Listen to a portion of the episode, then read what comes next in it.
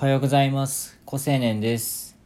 えノートが、えサブスクのメンバーシップの機能をリリースするっていうふうには発表しています。で、これは、ま、 stand.fm の、えっと、メンバーシップ放送と同じような要領で、会員限定の記事が作れるとか、その会員と、えっと、投稿主が交流できるような掲示板があるとか、まあ、いわゆる、えっと、有料で入れる、会員制の、えー、クローズドコミュニティですね。閉鎖的なコミュニティみたいな、まあ、世界ですと。えー、まあ、こういうものは基本的にクリエイターというか、まあ、投稿主を応援したい人たちが集まって、で、まあ、課金をして、で、月額、まあ、サブスクっていう安定収入の上で、えっと、まあ、クリエイティブな活動に、えー、集中してもらうと。え投稿主、まあ、中心のそのクリエイターには集中してもらうというような、もうそういう世界なんですね。で、ノートの、まあ、ホームページというか、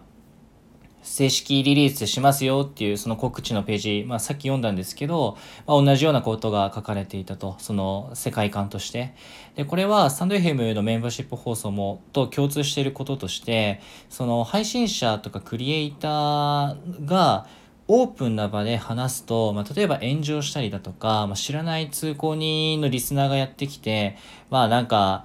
誹謗中傷だけ言って、まあ、出ていくみたいな、ライブとかでよくあるんだけど、まあ、そういうようなこととかがないんですよね。そのお金払った人しか聞けないとか、お金払った人しか読めないってなってくると、そもそもその配信者とかクリエイターに興味を持ってたりだとか、えっと価値観として共感をしている人がやっぱりやってくるから、基本的に炎上しないんだよね。でそういう意味で、そのクローズドな、えっと、有料コミュニティっていうのは、ものすごく治安がいいし、そのクリエイターにとっても、まあ、心理的安全性が高いというところで、まあ、今、配信系の、まあ、特にそのクリエイターが経済活動ができる。 stand.fm だったら声だけで稼げるとか、ノートだったらその文章だけで稼げるとか、そういう世界なんだけど、そういういくつかのこうアプリとか SNS とか、まあ、プロダクトにおいて、まあ、どこにおいてもこのサブスク型のマネタイズがもう一律で全部入ってきている。だから、多分これからの配信系っていうのはもうサブスクで稼ぐっていうのが、ま、標準のマネタイズになってきたっていうのが、もういよいよ、まあ、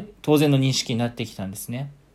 で、これを、まあ、これは事実としてあるんだけど、まあ、踏まえて、じゃあそのオープンの世界、まあ、反対側のオープンの世界、今どうなってるかっていうと、ま、YouTube とか、TikTok とか、Twitter とか、ああいう世界なんだけど、ま、要するに、まあ、めちゃめちゃ喧嘩が起こったり、悪意を持って炎上仕掛けたり、仕掛けられたり、えっ、ー、と、しょうもないことで喧嘩したりするというような、まあ、カジュアルな2チャンネル、まあ、2チャンネルよりひどいな、今の Twitter とかは。まあ、すごいことになって、ってると。で、まあ、僕もね、あの3000リツイートぐらい行ったことあるんですけど、僕のそのバズってるツイートのリプのところで知らない人同士でめちゃめちゃ喧嘩してるんですよ。僕を差し置いて。もうしょうもないなと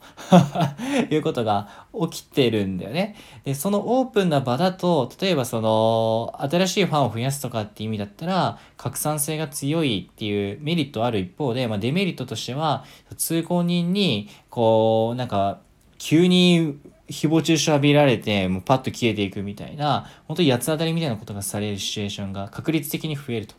そういうところで心理的安全性が下がるってデメリットがあるんでね。でこういう、まあ、オープンとクローズ、まあ、オープンがあるからこそ、そのクローズドがお金を払ってでも行きたいし、それでお金も稼げるクリエイターは伸び伸び発信活動できるしっていうところで、今、クローズドかけるサブスクかける、えっと、コミュニティっていう、まあ、この形のモデルが、まあ、だいぶ標準化されてきてるんだよね。それがスタンド FM で言うとメンバーシップ放送であるし、ノートだとさっきのサブスクのモデルであるし、今後リリースされるやつ。ってことを考えた時に、このオープンとクローズドの間のセミクローズがこれから面白いなってちょっと思ってて、このセミクローズって例えばどういうとこ、どういうことかというと、その基本的にはオープンの場でやってるんだけど、そんなに目立たないから、半分クローズドであると。だから、まあ、セミクローズって言い方するんだけど、これ具体的にどういうシチュエーションかっていうと、例えば Twitter のコミュニティとか、あと YouTube のコメントのスレッドの中とかね、YouTube のあの一番最初のコメントは動画の下のところにコメント欄でファーストビューで入ってくる。だけど、一番上のところに表面に出るんだけど、2個目以降のコメントはスレッドの中に埋もれてるんだよね。そうすると何が起こるかっていうと、スレッドの中っていうところで心理的安全性が相対的に高くなるから、割と盛り上がるし、そのスレッドの中だったらコメントする人とかが出てくるし、スレッドの中だったら本音を出せる人とかが出てくるんだよね。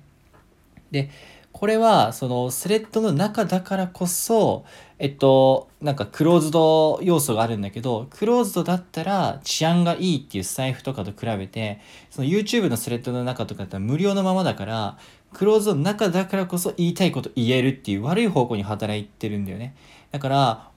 有料であれば、クローズドがいい方向に働くんだけど、無料だったら、クローズドが悪い方向に働くっていう、いいコントラストになっていて、で、かたやそのツイッターのコミュニティに関しては、こういう人たち集まれっていうテーマを掲げているから、多分治安がいいんだよね、コミュニティに関しては。そんなこんなで結構その無料だからだとかクローズドだからとかで治安の良し悪しって決まらなくてコミュニケーションとかで結構変わってきてると。その有料のメンバーシップ放送であろうが、ツイッターのコミュニティであろうが、こういう人集まれって旗を振ってるから治安がいいっていう見え方があるし、逆にその YouTube のスレッドがもう100ぐらい続いてて、めちゃめちゃクローズド性が高かったとしても、めっちゃ喧嘩してるみたいな いうことがある。あると。そうすると何が、何が言いたいかっていうと、その YouTube とか Twitter とかスタンド FM とか、それぞれのプロダクトの、えっと、文化が多分影響を持つんだよね。YouTube のスレッドといえばめちゃめちゃ喧嘩するみたいな文化になってるからそういうことになるわけだし、Twitter のコミュニティって喧嘩しない場だよねって文化になってたら、まあそういうふうに治安がいい状態になるというわけだから、そのプロダクトの文化がやっぱどうなってるのかによって、そのセミクローズド領域がどこかにあるから、その領域が、えっと、どっちに働くかが、まあ問われると。それで前向きに働いてるところは、まあ、今後、えっと、クリエイターが、